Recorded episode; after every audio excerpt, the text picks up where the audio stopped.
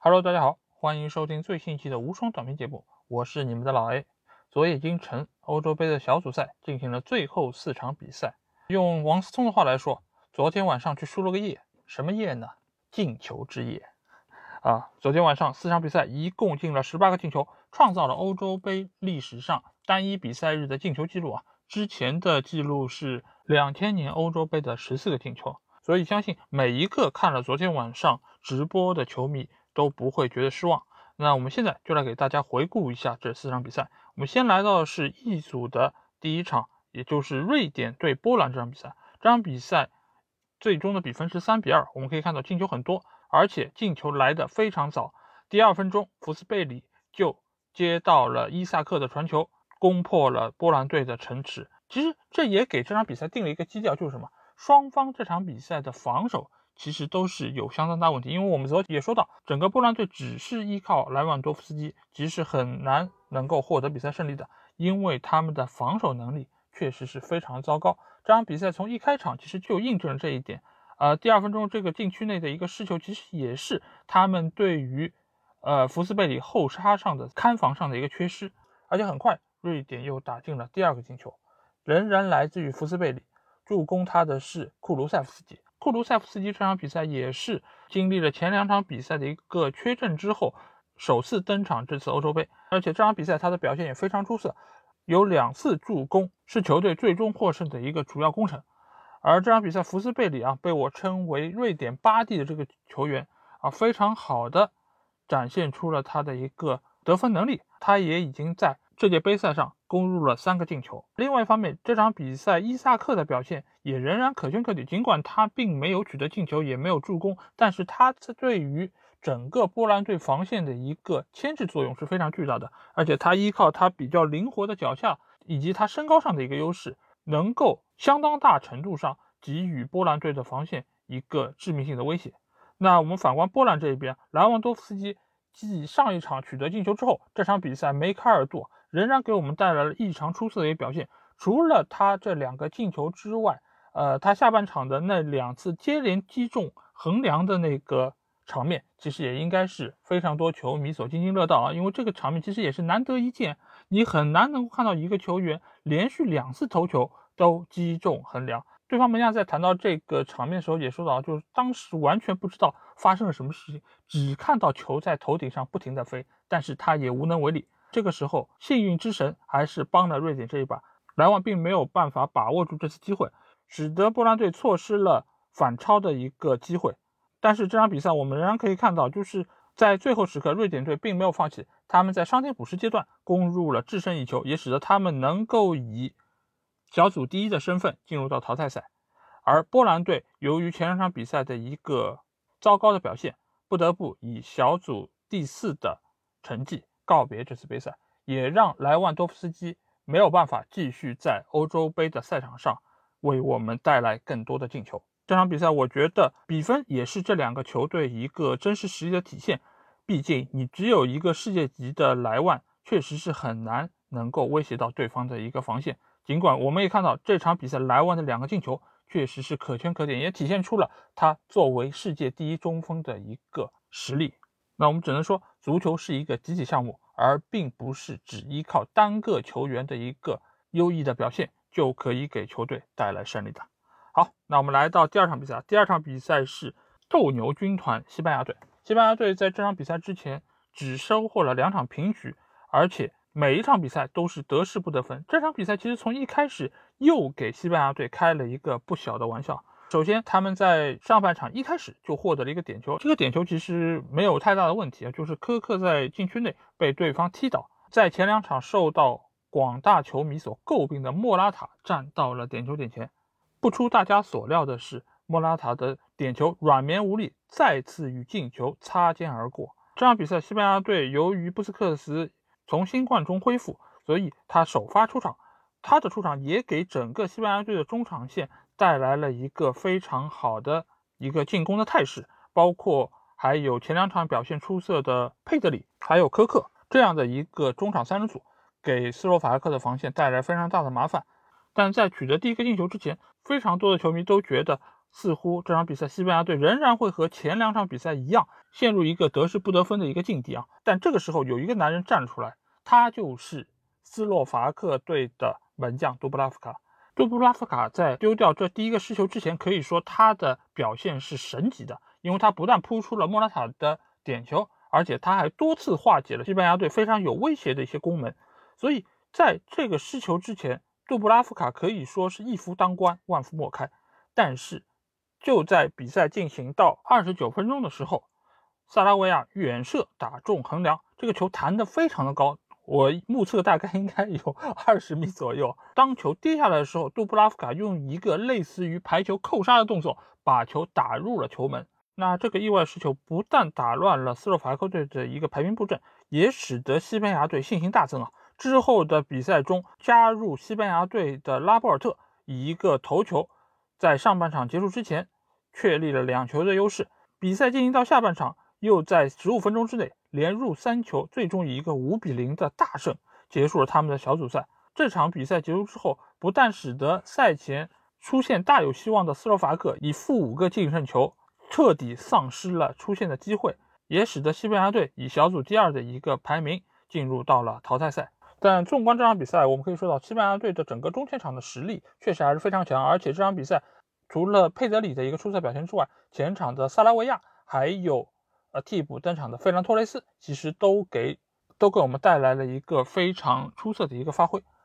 当然，之后他们的淘汰赛将离开自己塞维利亚这个坑坑洼洼的主赛场，希望他们在之后的比赛中能够有一个优异的发挥。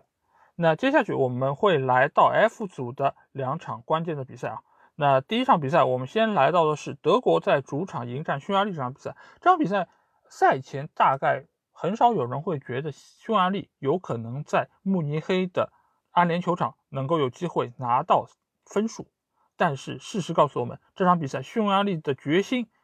就和他们上一场迎战法国队是一样，而且他们在没有了主场球迷的呐喊助威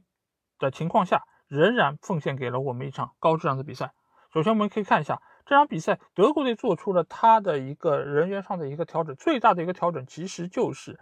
上了萨内而换下了穆勒。这个换人其实赛后也得到了非常大的一个争议啊。那么这场比赛我们可以看到，尤其是在德国队落后的情况下，整个进攻线很难找到机会，而且萨内在这场比赛的表现可以称之为是灾难，非常多次的传球都没有办法找到自己的前锋球员，而且整个的。一个进攻组织也杂乱不堪，这个时候不禁要问，为什么不上穆勒？在这种面对匈牙利队这么强硬的一个防守的情况下，为什么不上比赛经验更加丰富，而且进攻手段更加多元化的穆勒？这个其实也是大家想要问勒夫的一个问题。那我们先来看一下这场比赛，匈牙利队上半场通过一个反击的机会，亚当绍洛伊就是上一场因伤离场的匈牙利队队长。那这场比赛，他抓住了德国队的一个防守漏洞，一个反越位的头球，率先攻破了德国队大门。这个进球其实对于德国队是一个坏消息，对于葡萄牙队更加是一个坏消息啊。那这个我们待会儿会来说到。经历了落后之后，整个德国队开始了他们的反扑，但是只能说雷声大雨点小。这句话形容的是德国队的进攻啊，但是其实在真实的场地上，雨下的一点都不小。这场比赛。慕尼黑当地的雨势非常的大，如果球队是要依靠地面推进来实施进攻的话，那会遇到比较大的一个阻力。而匈牙利队在这场比赛中，由于他们主打自己的高中锋亚当绍洛伊，以及以快速通过中场的一个方式来推进他们进攻，所以匈牙利队的一个攻势开展的确实非常的卓有成效。而且这场比赛，我觉得匈牙利队做的最好的一点就是他们。非常强的一个把握机会能力，因为作为这个小组公认实力最差的一个球队，他们本身能够获得的机会就不那么多，每一个机会其实都是通过球员的一个身体上的拼抢所争下来的，所以他们一定需要在把握机会能力上有一个非常大的一个提升，而匈牙利队在这一点做的就非常的好，相比于德国队啊，现在来说可能是一个快乐足球的。一个代言人啊，除了英格兰队之外，另一个非常著名的代言人，那匈牙利队抓机会的能力就非常强。这场比赛不但亚当绍洛伊给我们奉献出了一个非常好的一个表现，罗兰绍洛伊仍然像上一场对法国一样，给德国队制造了非常大麻烦。所以这场比赛我们可以看到，整个匈牙利队其实打的都是非常的坚决和果断。他们并不是冲着说啊，我拿一分我就已经很满足了。他们要的是三分，他们甚至要的是出线。但德国队呢？这场比赛我很难看得出所谓铁血战车的这么一个精气神。直到下半场，勒夫做出了换人调整，换下了金端，换下了格雷斯卡，以及最后换上了穆勒，我们终于可以看到德国队的一个反扑势头，尤其是。穆勒上场之后，我觉得对于整个德国队一个进攻的组织和梳理，其实是效果是非常明显的。而且格雷斯卡打进的那个扳平的进球，也真正的是拯救了球队。那除了拯救了德国队之外，另外一个拯救的队伍那就是葡萄牙。昨天晚上葡萄牙队对法国队这场比赛，可以说是整个四场比赛里面，或者说是整个小组赛最被大家所关注的，因为不但是欧洲杯卫冕冠军。和世界杯卫冕冠军的直接对决，而且这场比赛的结果直接决定了这个小组的一个出线形势。那这场比赛，葡萄牙队的主教练桑托斯似乎听到了我们昨天节目啊，首发派上了桑切斯，这个换人可以说是直接决定了这场比赛的一个走势。而另外一方面，他从 B 席和 B 费之中选择了 B 席，而暂时将 B 费放在了替补席上，这个其实也是对中前场一个。球员堆积副作用的一个非常好的一个解决方式，而且 B 席这场比赛在右边路给予 C 罗的一个支持也是非常的卓有成效。另外一方面，一个极大的看点就是在于姆巴佩对上塞梅多。那这场比赛可以说，塞梅多对于姆巴佩的整个防守应该说是成功的。尽管因为塞梅多一个莽撞的防守送给了法国队一个点球，但是塞梅多在这场比赛。无论在防守端还是在进攻端，其实都给整个法国队造成了一个非常大的一个麻烦，尤其是在进攻端，他的积极的后插上，极大的支援到了 B 席在这一侧的一个进攻推进。相比于左路的若塔来说，右侧的 B 席和塞梅多这一侧给到整个法国队的一个威胁是更加巨大的。而 C 罗这场比赛仍然表现出了一个非常好的竞技状态，他的两个点球。直接帮助球队获得了出线的机会，而且第二个点球是通过他的不懈的努力制造出来的。所以这场比赛其实 C 罗仍然是称得上整场比赛表现最好的一个球员。而反观法国这一边，换下了上场比赛被罗兰绍洛伊打爆的帕瓦尔，而上的是塞维利亚队的孔德。而中前场的话，他们换上了托里索作为先发球员。那这两个球员其实在这场比赛中的表现。都算是比较的出色啊。尽管孔德也送给了葡萄牙队一个点球，但是他在右边路的一个防守确实比帕瓦尔看上去要更加的稳健。这场比赛他极大的限制了若塔在这一侧的一个进攻，所以孔德其实在这场比赛的一个发挥也仍然是可以说得上是及格。至于中前场的几个球员，我觉得表现最为出色的应该是博格巴，因为这场比赛他在中前场。给到葡萄牙队的一个威胁是非常巨大的。他在上半场有一脚非常远的直传，直接给到了姆巴佩，可惜姆巴佩并没有把握住这个机会。而且他在下半场在外围的一脚远射，也给葡萄牙队的球门带来了非常大的一个威胁。帕特里西奥腾空飞出，指尖将将碰到了皮球，经过他的扑救之后，球撞在立柱上弹出。这也是整个法国队除进球之外最接近得分的一个射门。那这场比赛四个进球有三个是来源于点球啊，我们可以来看一下这三个点球到底是不是有争议。第一个点球是达尼洛在禁区内抢头球，率先抢到落点，将球顶出之后被洛里单拳击倒。这球其实我们可以看到，洛里的出击其实是有一些莽撞，而且他整个人是腾空飞出，所以整个洛里的一个体重其实都是压在了这样一个出击的拳头上，使得。当时我们看转播镜头的时候，达尼洛整个的一个脸几乎要被打的变形，所以这个时候如果一旦是打的位置不是那么的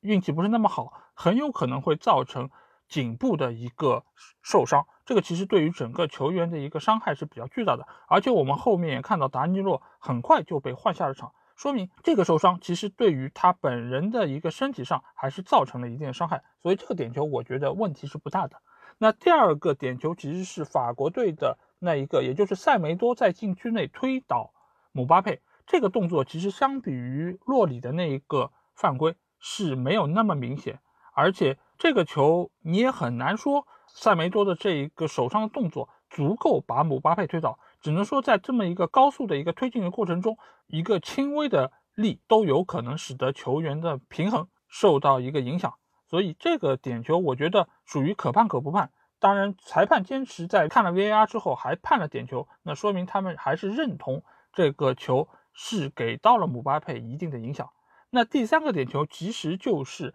C 罗传中，孔德用手触球而被判这个。那这个球其实由于我们看到孔德的手臂是张开的，所以这个点球我觉得也没有太大的问题。所以总体来说，这场比赛三个点球，两位球员都稳稳的罚进。也基本上是攻破了这届杯赛点球难进的这么一个规律吧。那整个欧洲杯小组赛已经尘埃落定，淘汰赛的对阵也已经浮出水面。那我们可以看一下啊，威尔士迎战丹麦，意大利迎战奥地利，荷兰对捷克，比利时对葡萄牙，克罗地亚对西班牙，法国对瑞士，英格兰对德国，瑞典对乌克兰。哦，那我觉得其实中间不乏强强对话，尤其是英格兰队对德国队这场比赛，我觉得应该是重中之重啊。因为英格兰队和德国队曾经给我们奉献出了非常多经典的一个案例。最近的一场比较著名的比赛，就是在一零年世界杯，